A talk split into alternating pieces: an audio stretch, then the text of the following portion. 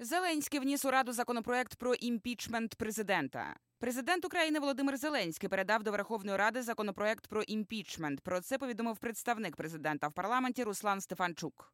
Президент України Володимир Зеленський, як і обіцяв у своїй передвиборчій кампанії, сьогодні передав до Верховної Ради проекти закону України про особливу процедуру усунення президента з поста імпічмент. Сказав він. Стефанчук додав, що Зеленський також надіслав звернення про розгляд законопроекту номер 7203 про зняття депутатської недоторканності. Однак, поки текст законопроекту не оприлюднили на сайті парламенту. Крім того, представник президента зауважив, що у раді немає проекту про імпічмент як окремої процедури.